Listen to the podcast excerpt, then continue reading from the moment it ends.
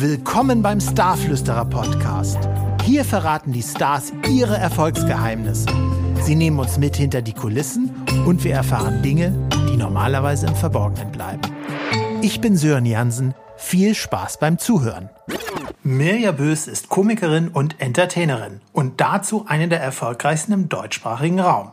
Sie hat fünf Comedy-Preise gewonnen und ist in zahlreichen TV-Formaten zu sehen, wie unter anderem Grill den Hensler, Mirjas Wilde 13, Beste Schwestern oder die Comedy-Kneipe. Eine echte Humordienstleisterin, wie sie selbst sagt. Wir sprechen über ihre positive Lebenseinstellung, über Dankbarkeit und Demut, über ihr Bauchgefühl und darüber, auch mal schmerzfrei sein zu dürfen. Sie schreibt gerade ihr neues Live-Programm heute Hü und morgen auch, was in 2021 erscheinen wird. Und sie berichtet über ihre Episodenrolle im ZDF-Format Bettys Diagnose. Viel Spaß mit Mirja Bös. Einen wunderschönen guten Tag, Mirja Bös. Mirja, wo bist du überhaupt? In welcher Stadt in Deutschland? Wo, wo erreiche ich dich gerade? Hallo, ich bin ausnahmsweise mal kurz zu Hause zwischendurch in Köln. Also ganz normal bei mir zu Hause in Köln. Sehr schön. Mirja, ich habe, äh, gut, wir kennen uns ja nun schon ziemlich lange, aber ich habe noch mal gesehen, was schreibt Wikipedia offiziell über dich. Und da steht tatsächlich drin, du bist eine deutsche Komikerin, Schauspielerin und Sängerin, ebenso Jurymitglied, Autorin, Gastronomin und Hörbuchschauspielerin. Das sind mega viele Schauplätze. Wofür, ja. wofür schlägt denn dein Herz nun am meisten überhaupt? Das, äh, genau für das alles, für das Gemisch. Also ich würde ja immer, wenn ich dürfte, würde ich den Eintrag ändern. Darf man vielleicht. Ich habe ja aber keine Ahnung von Internet, ne? aber ich glaube auch nicht, dass sich das durchsetzt auf Dauer. Aber ich äh, würde ja Entertainerin schreiben. Und dann kann ich ja auf einmal alles machen, was ich will. Und das ist so ein, also für mich ist das so ein äh, schön, dass ich alles machen kann und darf und im Wechsel das machen kann. Ich glaube, wenn ich nur eine Sache machen würde, würde mir auf Dauer langweilig werden, weil ich ein sehr ungeduldiger Mensch bin. Und so ist das schön, dass ich immer mal wieder was Neues machen kann. Ja, cool. Das ist, das ist äh, total cool, weil es ist ja gut. Ich meine, du hast ja auch viele Filme, Serien gedreht. Das ist ja, wo will man da anfangen und wo will man da aufhören? Das ist ja echt beeindruckend sozusagen. Hm. Also, gefällt mir. mir fällt das ja nie so auf. Ja, Mach aber das einfach. Ist, das ist auch, glaube ich, die genau ähm, richtige Einstellung. Sag mal, wusstest du denn schon als Kind, dass du auf die Bühne willst und wie kam das alles überhaupt? Also eigentlich war das ja immer so, dass ich als kleines Kind habe ich gesagt, ich werde ähm, Star oder Prinzessin. Ne? Und dann muss aber, wenn ich Prinzessin werden will, hätte ja meine Mutter oder Königin oder mein Vater König sein. Die waren aber Lehrer. Ne? Deswegen konnte ich ja Prinzessin schon nicht mehr werden. Und dann habe ich, nein, aber ich habe immer so, ich habe ja im Kinderballett getanzt und habe im Chor mitgesungen und habe Blockflöten gespielt. Also es war immer, in der Grundschule habe ich auf der Bühne gestanden und äh, beim, beim Karneval war ich aktiv und Funke. Also es war schon so, ne, zeichnete sich ab, aber dann habe ich nach dem Abitur ja auch erstmal ganz normal Sprachen studiert und Medienwissenschaften und sowas und dann bin ich dann zum Musical gekommen und dann war im Prinzip klar, dass ich das also Musical habe ich ja nicht zu Ende studiert, weil es eben auch nicht das Richtige für mich war, aber es war total klar, dass ich davon gar nicht mehr wegkomme. Und dann ist das eigentlich so, wie man das so schön sagt, Höchstken auf Stöcksken. Also ich würde immer noch sagen, auch für alle Neuen, äh, der richtige Zeitpunkt am richtigen Ort ist schon einfach eine Regel, die funktioniert. Das heißt, man sollte immer an möglichst vielen Orten gleichzeitig sein. Dann ist die Chance sehr groß, dass irgendjemand da ist, der sagt, guck mal, was mit der denn da? Ja, ja, das ist ein guter Tipp, weil viele bleiben immer zu Hause und wissen nicht, was sie tun, aber rauszugehen ist das Allerwichtigste, gebe ich dir komplett. Das stimmt. Total cool. Ähm, und sag mal, als das Ganze so anfing, hattest du da Vorbilder oder hast du immer noch Vorbilder oder so? Ja, ich bin ja selber mein, ja, das wird jetzt ein schlimmer Satz, aber das ist, ich erkläre ihn auch sofort, selber das größte Vorbild. Also das, die Idee, bei sich selber zu bleiben, hat mir immer geholfen. Also zu sagen, ich, also es gibt, ich bin Fan, ich, ich bin auch starker Fan von bestimmten Menschen. Also ich bin ein wahnsinniger Harpe Kerkeling-Fan. Ich, ich drehe auch durch, wenn ich Helge Schneider sehe, weil ich das wahnsinnig lustig finde. Ähm, Anke Engelke war damals sicherlich, als ich im Fernsehen angefangen habe, da war sie ja schon ganz oben, wo man dachte, Mensch, wenn du mal so erfolgreich bist. Aber in der Art und Weise ist es trotzdem so, dass ich immer versuche, mich auf mich zu besinnen. So was mir Bock bringt, also da ich ja Komikerin bin, glaube ich, dass äh, die Komik sich dann am besten vermittelt, wenn ich genau das mache, wo ich Lust zu habe. Mhm. Ein bisschen abgewandelt vielleicht für die Leute natürlich. Nee, aber das ist ja total legitim. Das ist ja das Wichtigste, ja. was man vielleicht machen sollte, das zu tun, worauf man Bock hat. Ganz einfach. Und ja, ich glaube, dass auch viele neue und auch Newcomer sich da drin verlieren im Vergleich mit den anderen und was machen die. Und klar muss man über den Tellerrand gucken und kann sich immer wieder informieren. Aber ich glaube, also bei mir, für mich persönlich ist das ist der beste Plan gewesen, bei mir selber zu bleiben. Und man sieht, was dabei rauskommt. Also Leute da draußen, bleibt bei euch selber, dann werdet ihr so wie die Mirja. ja, naja, wahrscheinlich nicht. Also du hast ja Doch, auch. wieso nicht? Das kann ja jeder.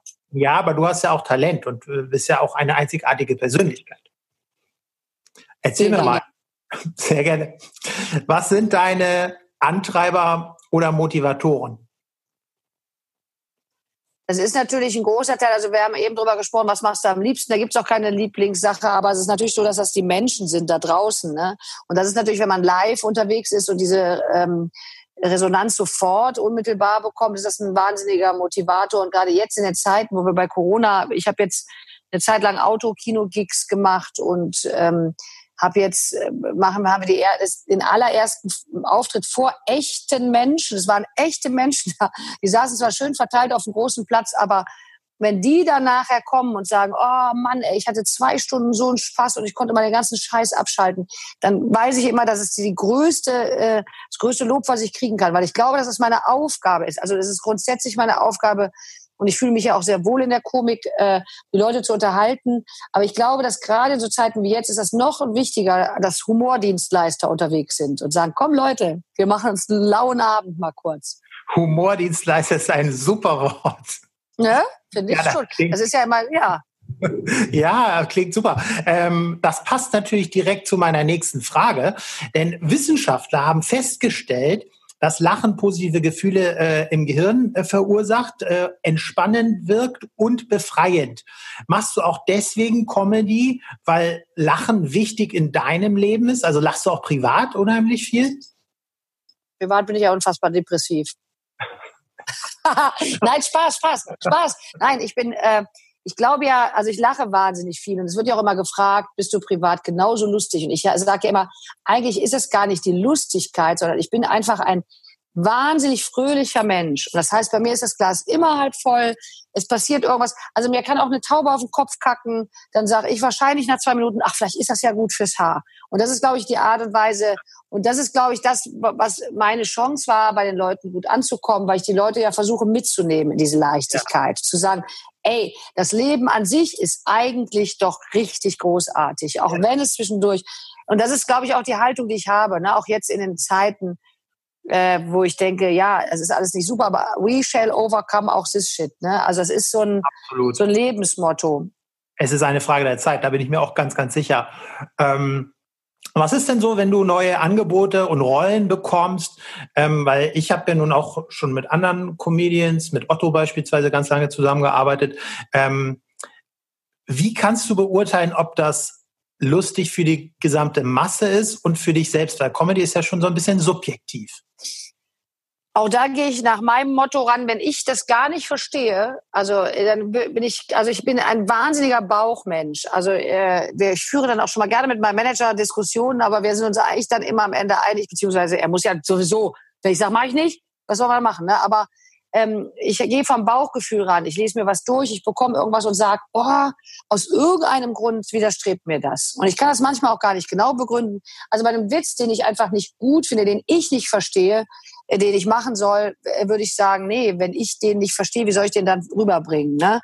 Mhm. Und das ist, äh, und ich bin damit auch an sich wirklich gut gefahren. Es gibt eigentlich nichts, für das ich mich äh, im Nachhinein, dass ich sage, boah, was hast du denn da gemacht? Also es gab durchaus mal eine Sendung, wo du sagst, ja, notwendig war die jetzt nicht, aber worüber reden wir? Das sind zwei Stunden meiner Lebenszeit. Da kann man auch mal eine schlechte Sendung mitmachen. Also ich habe das nicht, dieses Gefühl. Ne? Und das ist, äh, aber es ist tatsächlich äh, der Bauch, der bei mir entscheidet und sagt, ah, fühlt sich irgendwie nicht so an, äh, als wenn ich das machen sollte. Ja, das ist super. Das ist äh, ein cooles Learning, weil ja da draußen die Leute alle immer auf ihren Kopf hören und dann gehen manchmal mhm. ein paar Dinge ja, gehen in die Hose oder gehen, erfüllen sich nicht so, wie man sich das vorher vorgestellt hat. Also finde ich äh, ja. eine super klasse Sache. Also das ist ähm, ja eine wichtige Botschaft. Ähm, du hast ja jetzt schon mittlerweile fünfmal den Comedy-Preis gewonnen. Ähm, hast du ähm, ein Erfolgsgeheimnis, nach dem du lebst für deine Karriere? Gibt es da irgendetwas, ein Geheimrezept, ein Geheimtipp? Das ist ganz lustig. Der, der, ich bin mir immer gar nicht sicher, ob ich fünfmal den Preis gewonnen habe. Ich denke immer, dass, aber es ist ja liegt ja daran, die stehen auch, glaube ich, hinter mir. Ich muss mal eben zählen. Da stehen nur drei im Regal. Oh, vielleicht sind sie geklaut worden. aber äh, das kann sein. Aber das Lustige ist, der Comedy-Preis und ich sind ja so eine, wir sind ja in, eine, in einer neuralgischen Verbundenheit. Ich bin ja, seitdem ich angefangen habe, Comedy zu machen, war ich jedes Jahr nominiert, bis dann die Kinder irgendwann kamen und ich tatsächlich weniger mal eine Zeit lang gemacht habe. Und ich habe irgendwann auch äh, schon geschrien, wenn ich nominiert war, gesagt, ich will gar nicht nominiert sein. Aber ich habe ganz oft den an Stellen nicht bekommen, wo ich dachte, jetzt müssen sie mir ja geben, einfach schon aus moralischen Gründen, weil ich jetzt so lange Jahre keinen gekriegt habe. Aber ähm, eigentlich ist es ja, es gehört dazu. Und äh, ich habe ihn ja einmal für mich persönlich bekommen, also für, für mich als Komikerin. Das ist schon die größte Auszeichnung. Ne? Das gab natürlich auch mal für die Sitcom Beste Schwestern. Aber wenn du selber als Komiker den bekommst, und ich finde, das ist auch genau das, was es ist, da bin ich vielleicht dann Realist, also es wettern so viele rum und sagen, ja, dann bin ich Jury, das ist alles immer richtig entschieden, pä, pä, pä. Und ich sage, ich bin deutsche Komikerin und der Deutsche Comedy-Preis ist die höchste Auszeichnung, die ich im Komikbereich Bereich in diesem Land bekommen kann. Wenn ich den kriege, bin ich fucking stolz. Und wenn ich ihn nicht kriege, bin ich total enttäuscht. Und so ist das einfach. Also das ist äh, von mir realistisch betrachtet. Und ich weiß auch die Jahre, ich bin immer wieder hingegangen, und dann hat man mich interviewt vorher und ähm, was, wie, wie ist das, wenn du den nicht kriegst? Und dann sagen ja auch immer total viele, ja, alle drei, die nominiert sind, haben den verdient. Und ich habe immer gesagt, ja, haben theoretisch alle verdient, aber ich will ihn haben. Bums. Und wenn ich mit, äh, weiß ich nicht wem, gleichzeitig nominiert bin, will ich trotzdem will ich den haben. So ist das ist ja auch bei den anderen so. Äh, mein Vater ist der, der mich am Morgen nach dem Deutschen Comedy-Preis jahrelang immer wieder aufgepäppelt hat und aufgefangen hat, wenn ich so am nächsten Morgen so Nachwehen hatte und dachte, ach, schon wieder nicht. Und da hat er immer gesagt, jetzt siehst doch mal so, du bist seit Jahren durchgängig immer eine der besten drei aus Sicht dieser Jury, aus Sicht dieses Komitees. Das ist doch einfach toll. Mehr geht doch nicht. Und das ist eigentlich auch wahr. Mhm. Ja, super interessant. Aber Erfolg, Erfolgsrezept, glaube ich, also es ist, ich glaube, in dem Job ist es ganz gut, dass man mal ein bisschen schmerzfrei ist, mal fünf gerade sein lässt und auch wenn ein Bauchgefühl einem sagt, hm, die Sendung sollte ich nicht machen. Also es gab früher so ein geflügeltes Wort, wenn es, als es noch Wetten das gab, mit Thomas Gottschalk noch, äh, da wollte, glaube ich, will da kein Comedian hin, um da fünf Minuten Stand-up zu machen, weil das eigentlich äh, der Ritt in die, Hölle ist. Aber jeder weiß, was das für Quoten hat. Und das wäre auch, war auch immer so eine Sendung gesagt, gut, Sie haben mich nie gefragt. Aber wenn Sie mich gefragt hätten, habe ich gesagt, die fünf Minuten meiner Lebenszeit opfer ich auch, weil keiner lacht. Hauptsache, ich war mal so. Und das gibt schon so Dinge, ne, wo man eben sagt, das ist jetzt auch sinnvoll, das mal mitzumachen. Ja, ja, ja, klar, absolut. Ich, ich, halte auch nicht gern Laudatios. Ich weiß, dass ich echt schlecht bin im Laudatio halten. Ich finde, dass es aber auch wahnsinnig viel dazugehört, eine gute Laudatio zu halten. Gerade beim Comedy-Preis wo die Hetzmeute im Publikum sitzt und du vor deinen eigenen Kollegen versuchst, verkrampft witzig zu sein. Und trotzdem, das ist zum Beispiel auch so was, was ich auch mache und sage, komm, ey, wir reden über 180 Sekunden. Das kriege ich ja wohl mal irgendwie rausgestammelt. Klar. Aber ist natürlich schon eine gewisse Anspannung da, wenn da alle Leute vom Fach äh, vor Ort sind, die vielleicht auch schon mal den Preis gewonnen haben und du sollst dann über jemanden sprechen kann ich mir schon. Ja, und ich bin halt eben für mich auch kein, ich bin immer so ein bisschen, ich bin wie ein Huhn in der ganzen Branche. Ich brauche immer artgerechte Haltung. Ne? ich so ganz, ganz fremd, aber auch da muss man sich ja, man muss ja auch Fremdsprachen lernen. Ja, ja, das stimmt, definitiv. Damit kommen wir auf jeden Fall weiter. Ähm, du, ähm, ich habe ja auch etliche große Stars aus dem Ausland getroffen, gerade auch aus USA. Die waren alle unheimlich dankbar. Und Jetzt meine Frage an dich, ist Dankbarkeit ein wichtiges Thema auch für dich? Also jetzt nicht unbedingt für die Karriere Mirja, sondern auch für, für die private Mirja. Ist das ein Thema, wo du sagen würdest, hey, das bringt uns weiter? Ja, Dankbarkeit und Demut hilft. Ne? Also jetzt bin ich ja immer so schnell Hans Dampf in allen Gassen, dass mir das manchmal dass mich dann auch darauf wieder besinnen muss, aber ähm, dass das so ist, wie alles ist, äh, ist nicht selbstverständlich. Ne? Und äh, klar, man muss auch was dafür tun und dann gehört ein Quäntchen Glück dazu. Und äh, ich habe das, glaube ich, im privaten als auch im beruflichen Bereich, dass ich schon echt mich einfach erfreue. Ne? Also mein kleinerer Sohn, der ist sieben, der hat das letzte Woche und ich war so fand ich so geil, dass er sagen konnte. Er ist sieben und hat gesagt, Mami, weißt du was? Heute freue ich mich einfach nur des Lebens. Ja, super. Und ich habe gedacht, so ein geiler Satz. Und das ist das, was ich auch sehr gut kann. Mich einfach des Lebens freuen und äh, äh dankbar sein dafür, was man hat. Cool. Ja, super. Erzähl uns doch mal, was kommt von Mirja Bös noch in diesem Jahr und vielleicht in 2021, so du denn darüber sprechen magst? Also in diesem Jahr wird es ja, ist geplant, es ist ja alles im Moment relativ unsicher, wie solche Dinge weiterlaufen, aber eigentlich ist natürlich noch eine Staffel ohne Publikum äh, Grill den Hensler geplant. Jetzt im September drehen wir die, wenn so Gott will. Ähm, dann gehe ich jetzt mit meiner Band, äh, den Honky Donkeys, sind wir noch auf Open Air Tour bis Mitte September, weil das ja gerade möglich ist. Äh, und dann ist ab Oktober wäre Tour geplant. Und da fängt ja die Tragik so ein bisschen an, vor allem auch für die Veranstalter. Ähm, das ist echt ein hartes Brot gerade. Ne? Die Leute sind verunsichert, die Leute kaufen keine Karten, weil sie A, vielleicht ein bisschen Angst haben, Bedenken haben, ist das unbedenklich oder auch B, die Angst davor, dass es dann doch wieder abgesagt wird und sich das alles verschiebt. Also der ganze Kulturbereich, was diese Live-Szenerie angeht, ist wirklich ein Drama. Für mich ist das ich muss das ganz ehrlich sagen, für mich persönlich ist das nicht schlimm, weil ich meinen Fernsehkram ganz normal weitermache. Aber wenn ich an meine Musiker denke, da steigt mir echt, steigen mir die Tränen in die Augen. Wir haben jetzt auch diverse Auftritte gemacht, wo ich einfach klar gesagt habe, ich verzichte auf die Gage und verteile einfach das, was da ist jetzt unter den Musikern. Cool. Äh, das gab dann auch Diskussionen, weil, hä, dann habe ich gesagt, ihr könnt die Schnauze halten, wir sind alle eine Familie und jetzt müssen die, die es gerade besser können, mal ein bisschen die Arschbacken zusammenkneifen und abgeben. Und das ist auch meine Meinung zu dem ganzen Thema. Ne? Also diese, wenn ich jetzt das so sehe, da ist ein selbstständiger Musiker, für den ist das gerade eine total, da geht es ums Überleben ne? und über noch da sein, wenn es vorbei ist. Und das ist ja bei mir, dadurch, dass ich Grill den Hensler mache, ich habe jetzt gerade fürs ZDF gedreht für Bettys Diagnose, eine Episodenrolle. Ich mhm. habe eine 39-jährige, nee, 42 war sie, glaube ich. Äh, wir haben es dann doch, als sie mich gesehen haben, haben sie das Alter nochmal hochgesetzt am Set. Ähm, Sexualtherapeutin mit Libido-Problemen gespielt. Da frage ich mich natürlich schon, was stimmt denn mit meiner Außendarstellung nicht? Aber es hat sehr viel Spaß gemacht. Das kommt im Januar. Im Januar im ZDF war das, ja?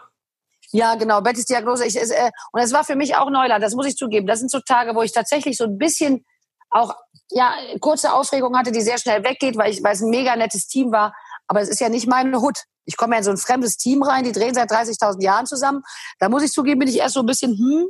Und dann hat aber Gott sei Dank äh, die beiden Schauspieler, mit denen ich hauptsächlich gespielt habe, die haben so nach der ersten Szene schon gesagt, mein Gott, ich muss die ganze Zeit kichern, das ist so lustig mit dir, weil man immer denkt, jetzt kommt gleich was Schlimmes. Und das, dann dachte ich, ja, die haben, das geht ja dann.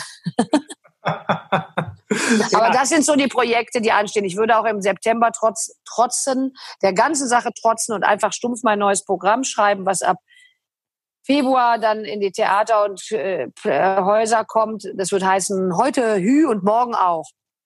Ja, ist doch auch äh, ein sehr plakativer Titel. Warum nicht? Ja. Cool. So ja, super. ähm, erzähl uns mal, wann war Mirja Bös das letzte Mal unvernünftig und warum? Was heißt denn unvernünftig? hm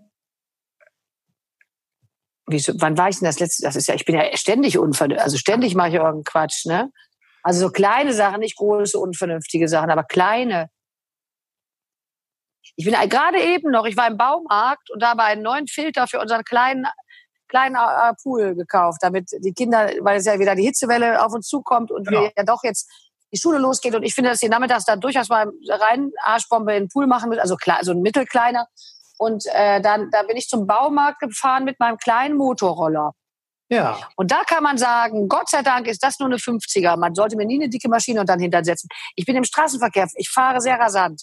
Ah ja. vielleicht und hatte Röckchen an und so und dachte, hm. Oha, naja, gut, aber. Sowas, das sind so Sachen. So ja. richtig schlimme, unvernünftige Dinge weiß ich gar nicht. Okay. Na gut, ist ja auch kein Muss. Ähm, also, wir haben noch zwei Fragen. Was wünschst du dir, äh, was mit Köln, Deutschland und der ganzen Welt nach diesem Jahr passieren soll? Ich wünsche mir für Köln, Deutschland oder die ganze Welt, dass äh, ein nachhaltiger Effekt überbleibt und die Leute was gelernt haben. Zumindest die, für die es möglich ist. Ich befürchte, sehr, sehr viele lernen nichts. So ist es aber auch immer. Aber das Nachhall bleibt, dass man was aus dieser ganzen Sache, ich, in jeder Krise, das ist jetzt wieder so ein plakativer Satz, ich weiß gar nicht mehr welcher Politiker, jede Krise birgt auch eine Chance, mhm. aber es ist auch so, das ruft das Schlechteste und das Beste im Menschen hervor. Ich tendiere dazu, nicht über die äh, äh, Medien und die Seiten die schlechten Sachen anzuprangern, sondern mir die guten anzugucken. Also ich, das ist, das ist eben vielleicht auch was zu meiner positiven Nebeneinstellung ist. Ich versuche jetzt mehr das zu sehen, was gerade gut ist, als das Schlechte. Ja, das ist, glaube ich, auch ganz wichtig. Weil es passieren auch viele gute Sachen, ne? Also so schlimm wie es ist, aber es passieren auch gute Sachen. Also jetzt bei dir im Umfeld oder generell? Insgesamt, also allein dieses, äh, ich habe das manchmal, also ganz am Anfang, als der Shutdown war im Supermarkt, äh, gibt es ein mentales Zusammenrücken der Leute. Ne? Also auf Distanz, aber man rückt mental zusammen, man sitzt in einem Boot und äh, gut, da gibt es auch die anderen äh, äh, Heinis, die dann da kommen und nicht damit zurechtkommen. Und ich bin auch, und da, wo wir das Thema Dankbarkeit wäre, da nochmal in, in dieser Krise, in der wir uns befinden, ganz groß zu schreiben, dass wir in diesem Land leben, mit dieser Krise, da können wir aber alle drei Kreuze schlagen und müssen eigentlich auch alles Maul halten, was äh, diese Sachen angeht. Also weil da sieht es in anderen Ländern echt anders aus. Ich habe auch Bekannte und äh, Freunde in Spanien leben, die am Anfang, wo du sagst, ey, Demut, ne? Also ich meine, worüber sprechen wir? Und das ist so ein Ding, wo ich echt sage, man darf eigentlich nicht. Also man darf schon, ne? jeder darf meckern über sein größtes Problem, was er hat, weil das ist immer das größte Problem, was es gibt. Aber dann so die Übersicht, also so eine in, insgesamt Übersicht. Also ich fände es toll, wenn, wenn was hängen bleibt. Absolut. Das ist ja auch so, wenn du dankbar, bewusst dankbar bist, dann kann dein Kopf nicht gleichzeitig Angst haben. Das ist, äh, genau. das ist ausgeschlossen. Das heißt, wenn die Leute mehr bewusst dankbar sind, demütig vielleicht auch, haben sie weniger Angst, wenn sie es regelmäßig ja, nicht? Und das Schlimme ist aber, dass natürlich so ein, äh, eine Angst ja so ein äh, nicht, nicht äh, rationale Sache ist. Und dass viele, ich kann auch total gut verstehen, dass für viele Leute das gerade echt schwierig ist. Ne? Diese Willkür, dieses Nicht-Wissen, was ist dann in zwei Monaten. Ja. Und behalte Aber ich hatte mal einen ja. Freund von mir, den ich für sehr schlau halte, hat mal gesagt, ich weiß gar nicht, ob es von ihm ist, aber der hat gesagt, wenn die Chance, dass die Zukunft gut ist, 50-50 ist, dann ist es dumm anzunehmen, dass sie schlecht wird. Ja. Das ist einfach dumm. Absolut. Und das ist so ein Ding, was ich auch sage. Ich glaube ja, ne, also es gibt auch diesen bescheuerten Spruch, den ich auch gerne mag, der Optimist und der Pessimist haben beide nicht immer recht, aber der Optimist hat einfach das schönere Leben. Ja, ja, absolut. Da hast du total recht. Definitiv. Cool. Ich hatte das als Kind schon gehabt. Mein Vater hat äh, früher immer wenn ich mich total stark über, über auf Dinge gefreut habe, ah, ah, bestimmt wird das super, bestimmt wird das super, hatte mein Vater immer die Sorge, unser kleines Mädchen hat immer gesagt, hm, äh, freu dich mal nicht zu früh, dann bist du so enttäuscht, wenn es nicht klappt. Und dann habe ich immer gesagt, wenn es nicht klappt, bin ich ja sowieso enttäuscht. Aber die Zeit bis dahin war dann total cool. Ja, das ist super. Cool. Absolut. Ähm, eine letzte Frage ähm, zum Ende des Podcasts ähm, für unsere Hörer. Hast du ähm, einen speziellen, entweder einen Podcast-Tipp, einen Film-Tipp, einen Buchtipp, wo du sagst, hey, das muss ich mal erzählen, das möchte ich der Welt nicht vorenthalten, das ist wichtig, dass ihr das konsumiert. Gibt es irgendetwas? Ich, äh, also jetzt wird's absurd gleich, weil ich gebe jetzt einen Filmtipp von einem Film, den ich noch nie gesehen habe. äh, aber den Trailer gesehen habe. Und zwar heißt der Loving Vincent. Und das ist ein Film über das Leben und den Tod von Vincent van Gogh. Mhm. Und er ist animiert, wie so ein Comicartiges, ausschließlich aus Bildern, die so gezeichnet sind wie Vincent van Gogh, also aus seinen Bildern. Ich habe, also ich bin mir sicher, ich bin noch nicht dazu gekommen. Ich glaube, man braucht eine gute, also man braucht eine bestimmte Stimmung, um den zu gucken. Gestern Abend habe ich überlegt und dann habe ich dann aber doch geguckt, ähm, wie heißt der nochmal? Der ist auch wahnsinnig lustig. Äh, Eurovision. Ja, der auf Netflix. Song Contest mit, äh, der, genau. Den habe ich dann geguckt und war bin vor Freude durchgedreht, weil der so stumpf schön ist. Und dieses Loving Vincent habe ich aber nochmal den Trailer. Also ich glaube, dass es ein mega Film ist. Ich glaube, man sollte den mal sehen, wenn man das möchte. Muss aber man aber nicht. Den, den, gibt es schon, den gibt es schon zum Streamen wahrscheinlich auf irgendeinem. Ja, den gibt es auch bei Netflix. Okay, cool. Ja. Und wenn man mich noch fragen würde, würde ich sagen, Leute, guckt euch alle Folgen von Jerks an. Ich drehe darüber durch. Ich weiß, dass es ganz viele Menschen gibt, die körperliche Schmerzen haben, das zu gucken, weil die Fremdscham so groß ist, weil du immer wieder denkst, das machen die nicht, das machen die jetzt nicht. Und dann machen sie es aber. Und ich freue mich wie verrückt darüber. Ja, großartig. Gut, das ist doch äh, ein wiederum sehr lustiger Abschluss. Vielen herzlichen mhm. Dank, dass du dabei warst. Ähm, sehr gerne. Ähm, und ja, dann hoffen wir, dass es alles wieder schnell auf die Bühne zurückgeht und wir dich wieder live sehen können, live erleben können in den Hallen und wo auch immer du äh, unterwegs bist in Deutschland. Und dann sende ich jetzt erstmal schöne Grüße zurück nach Köln und äh, sage bis nächstes Mal. Ja, bis nächstes Mal, sehr gerne. Dankeschön. Das war der Starflüsterer Podcast. Vielen Dank fürs Zuhören.